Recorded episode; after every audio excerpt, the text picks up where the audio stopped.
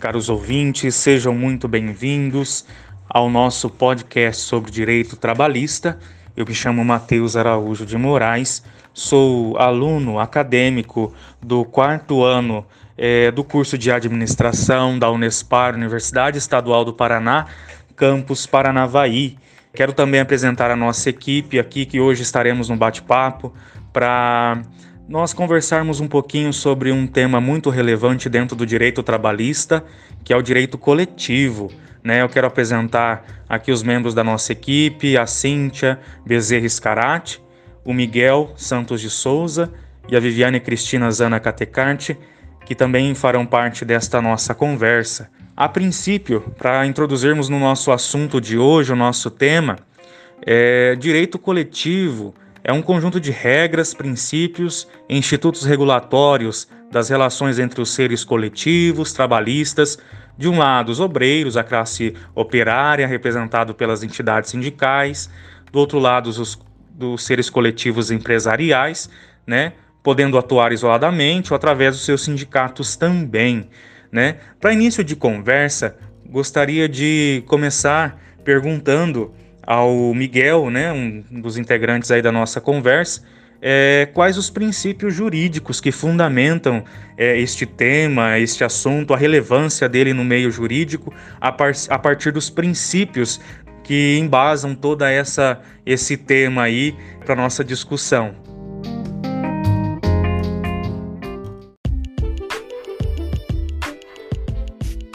Bom, vamos lá, né, da continuidade aí, conforme já introduzido pelo Matheus, né? Vamos começar aqui referente aos princípios, dando início no princípio da liberdade associativa e sindical, que é de forma mais abrangente é, na liberdade de associação e de reunião, prevista aí na Constituição Federal de 88, né, é, do artigo 5, incisos 16 e 17, né, bem como de forma específica na liberdade de associação profissional ou sindical, disposta no artigo 8 da Constituição Federal aí de 88.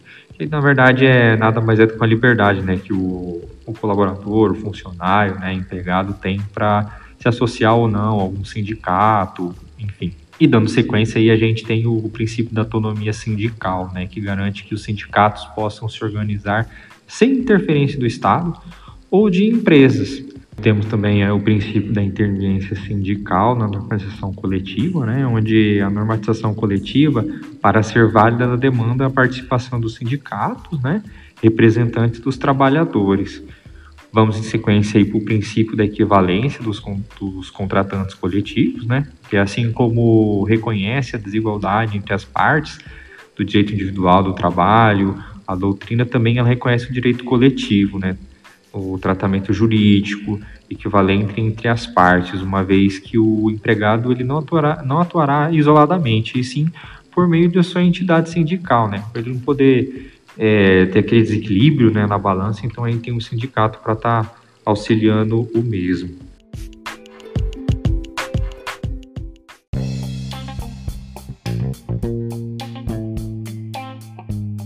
Gente começa aqui também com o princípio da lealdade, da transparência, que não são admitidas condutas que inviabilizem a, a formulação né, da, das normas jurídicas e jus coletivos, né, a CT e a CCT. Vem também aí o princípio da criatividade jurídica, né, da negociação coletiva, onde as negociação coletiva da CT e a CCT geram normas jurídicas. Outro também é o princípio da intervenção mínima na vontade coletiva, né, que a gente trata aí do princípio introduzido pela reforma trabalhista, que consiste em limitação ao poder judiciário, que somente poder é avaliar se a ACT ou a CCT foram celebrados de acordo com os requisitos do artigo 104, né, é, onde o agente capaz, objeto é, lícito, né, determinado ou indeterminável, em forma prevista ou não da defesa da lei, né, onde não, não podendo adentrar no conteúdo das formas coletivas.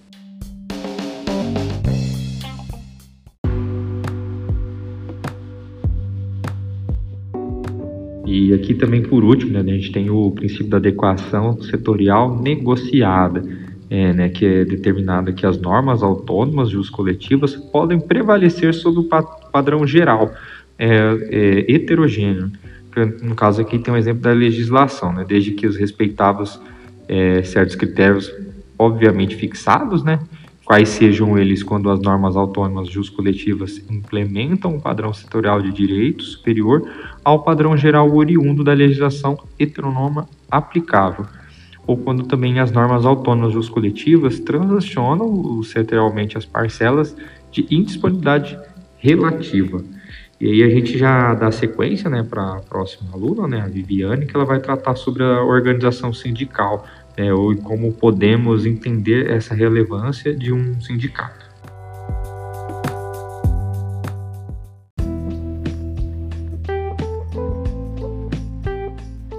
Muito obrigado, Miguel.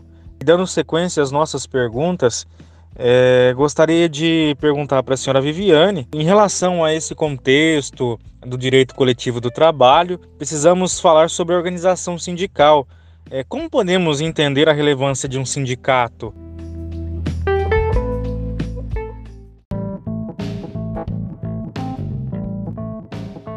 Então, para entendermos a relevância e como funciona a organização dos sindicatos, precisamos entender primeiramente o que é o sindicato. O artigo 511 da CLT, ele trata das entidades sindicais, onde diz ser lícita a associação para fins de estudo, de defesa e coordenação dos seus interesses econômicos ou profissionais e de todos os que, como empregadores, empregados, agentes ou trabalhadores autônomos, e também profissionais liberais é, que exerçam, respectivamente, a mesma atividade ou profissão, ou atividades ou profissões similares ou conexas.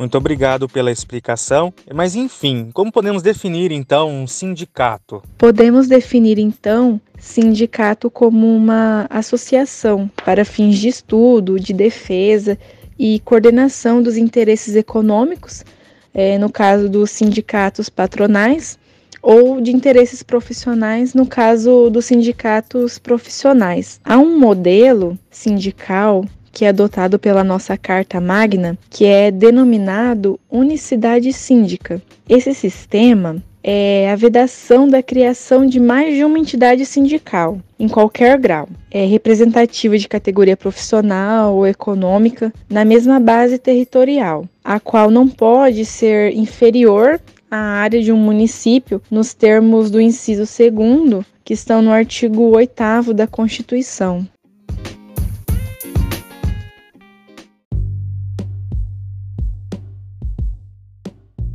Dando sequência às nossas perguntas, é, agora que temos a definição concreta do que é um sindicato, gostaria de perguntar à senhora Viviane quais os critérios de agregação dos trabalhadores ao sindicato.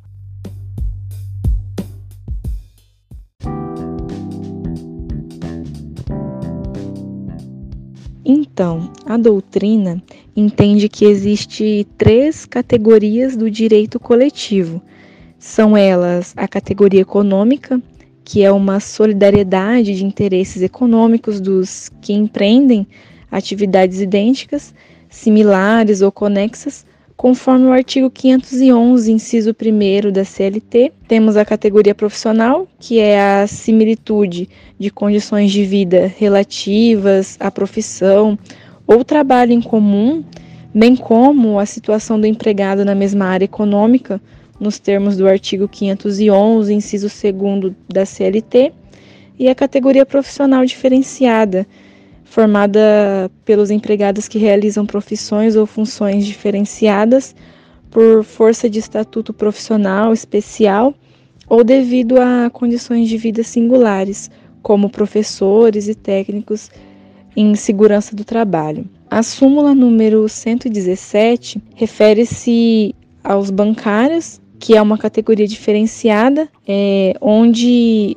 os mesmos não se beneficiam do regime legal relativo. É, os empregados também de estabelecimentos de créditos, são pertencentes também dessa categoria de profissionais diferenciados. Um outro entendimento do TST é contido na súmula 374, que trata a norma coletiva categoria diferenciada, onde o empregado, que é integrante da categoria profissional diferenciada, ele não tem o direito de haver de seu empregador vantagens previstas em instrumento coletivo no qual a empresa não foi apresentada por órgão de classe de sua categoria.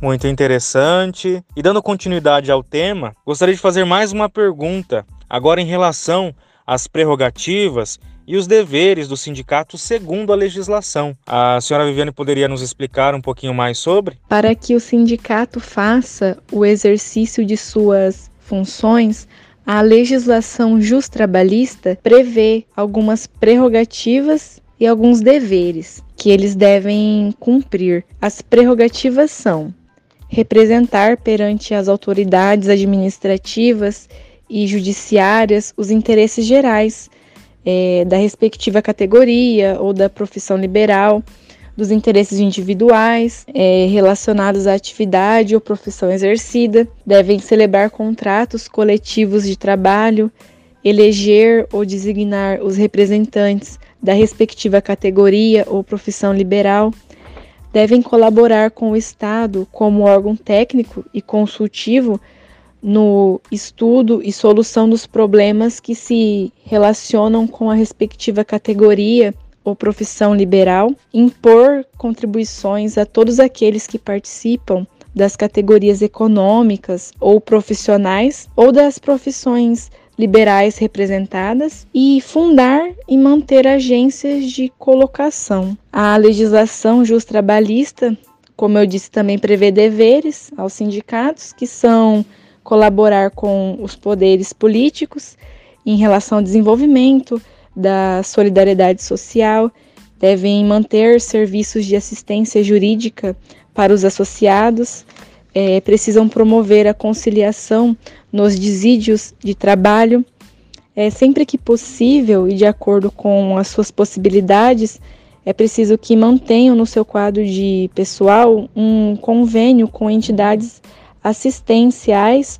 ou por conta própria, uma assistência social com as atribuições especificadas para promover assim a cooperação operacional na empresa e a entregação profissional na classe. Promover também a fundação de cooperativas de consumo e de crédito e fundar e manter escolas de alfabetização e pré-vocacionais.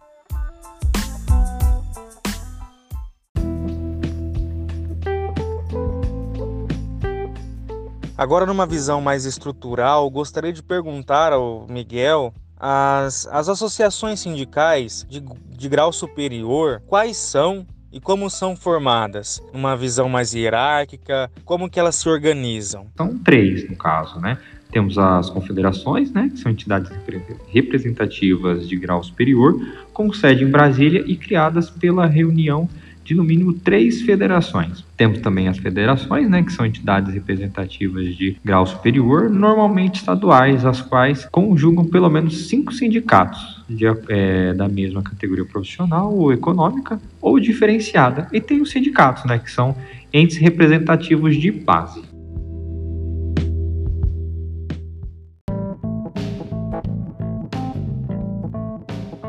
Falando então em associações sindicais, surge um tema bem contundente que são as centrais sindicais. Gostaria de perguntar ao Miguel aí é, o que ele pode estar nos passando de informação para que possamos assim entender um pouquinho sobre as centrais sindicais e aquilo que ela agrega ao direito coletivo do trabalho. As centrais sindicais elas nada mais que coordenam a representação dos trabalhadores por meio de organizações sindicais e elas filiadas, né, bem como discutir assuntos de interesse geral dos trabalhadores, né, agregando sindicatos de diversas categorias profissionais, é, onde essas entidades associativas do direito privado são reguladas pela Lei 11.648 de 2008, né, que em seu artigo 1 define a central sindical como entidade de representação geral dos trabalhadores, né, constituída em um âmbito nacional, onde não podem celebrar né, o acordo ou convenção coletiva e participam do rateio de construção de sindical de 10%.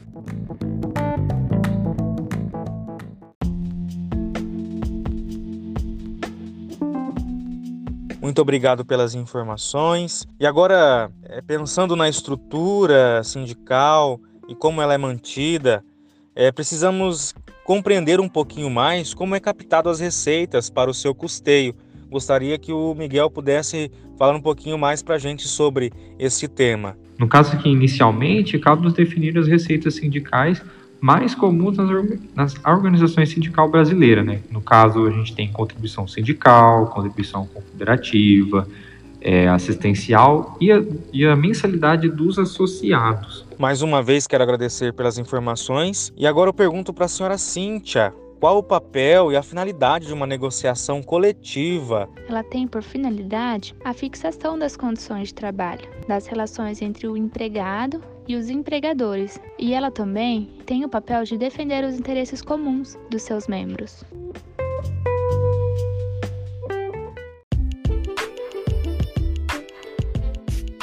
Tendo em vista, então, é, uma negociação coletiva, sabendo a sua finalidade e o seu papel, quais são os instrumentos para que possamos legitimar uma negociação coletiva? São dois, que é a ACT, conhecido como Acordo Coletivo de Trabalho, e o CCT, que é a Convenção Coletiva do Trabalho.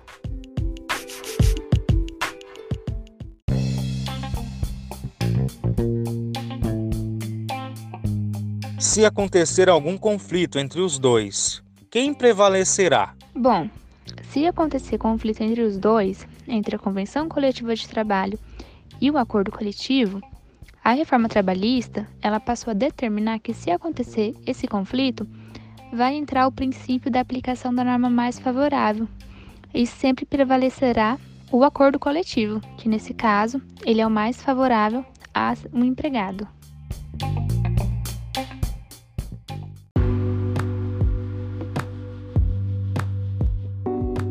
Agora vamos tratar de um assunto dentro deste tema de muita relevância, que é a greve. Como podemos conceituar este termo? A greve ela é um instrumento coletivo, sendo um direito assegurado pela Constituição Federal, usada como instrumento de pressão que busca melhores condições de trabalho. Então, a greve ela é a última opção após tentativas de acordo e convenção coletiva. E a adesão à greve constitui causa de suspensão do contrato de trabalho, ou seja, os dias que o trabalhador aderiu a essa greve, ele não vai receber. Só que assim, na súmula 316 do STF diz o seguinte, que a simples adesão à greve não constitui falta grave e ela também não pode ser motivo de justa causa. Agora que temos a definição do termo, em qual situação a greve pode ser considerada abusiva? Após a celebração da negociação coletiva ou a decisão da Justiça do Trabalho, houver continuidade. E existe uma lei da greve, que é de acordo com o artigo 9 da Constituição Federal 88, que diz o seguinte: eles enumeraram quais atividades são essenciais, que nesse caso os sindicatos e os trabalhadores, eles ficam obrigados de um acordo comum a garantir que durante a greve é, tenha a prestação dos serviços indispensáveis, que são aquelas necessidades que, não atendidas, elas colocam em perigo iminente a sobrevivência, a saúde e a segurança da população. E eu vou citar aqui alguns desses serviços, que são o tratamento e abastecimento de água, produção e distribuição de energia elétrica, gás e combustível, a assistência médica e hospitalar, a distribuição e comercialização de medicamentos e alimentos, são serviços funerários, transporte coletivo, a captação e tratamento de esgoto e lixo, telecomunicações, guarda, uso e controle de substâncias radioativas equipamentos e materiais nucleares, também tem os processamento de dados ligados a serviços essenciais, o controle de tráfego aéreo e navegação aérea e compensações bancárias. Esses serviços essenciais, eles têm no mínimo 72 horas de antecedência para notificar o empregador e os usuários dessa adesão à greve. Já os serviços não essenciais, eles têm até 48 horas para avisar é, a adesão à greve e eles notificam a entidade patronal ou os empregados e as pessoas diretamente interessadas.